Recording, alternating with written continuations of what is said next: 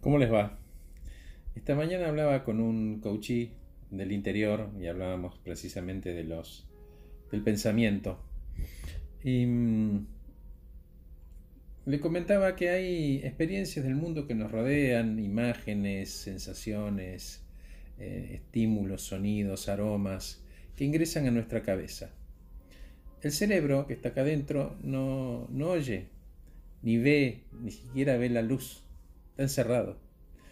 Lo que percibe es su mejor suposición de lo que hay en el mundo que nosotros le decimos que vemos. Entonces el cerebro percibe, adivina y mezcla estos estímulos sensoriales con sus expectativas, ¿no? con sus creencias anteriores y forma su mejor conjetura a partir de aquello que causó esos estímulos o experiencias. Entonces el cerebro infiere, emite juicios que no son siempre ciertos, no son siempre la única verdad. Es cierto, ¿no? El cerebro usa lo arraigado profundamente y ofrece como un menú. Entonces, recibe estímulos del mundo, los clasifica a partir de nuestra experiencia y nuestra historia y de alguna manera son las herramientas que usamos para construir nuestra verdad.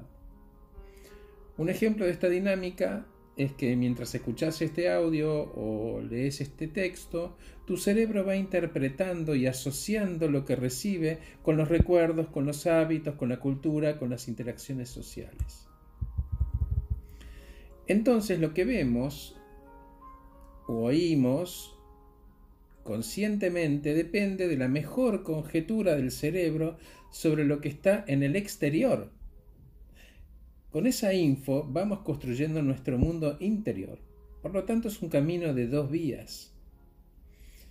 De adentro hacia afuera y al revés. Entonces, así como podemos percibir erróneamente el mundo, podemos percibirnos, percibirnos mal a nosotros mismos, ese ser. Con la voluntad de aprender, apertura, y admitir que solo recibimos estímulos, podemos concedernos la posibilidad de que esa información interna y externa nos debería ayudar a comprender que esos pensamientos son la verdad de uno y no la realidad. Y termino con esta opinión.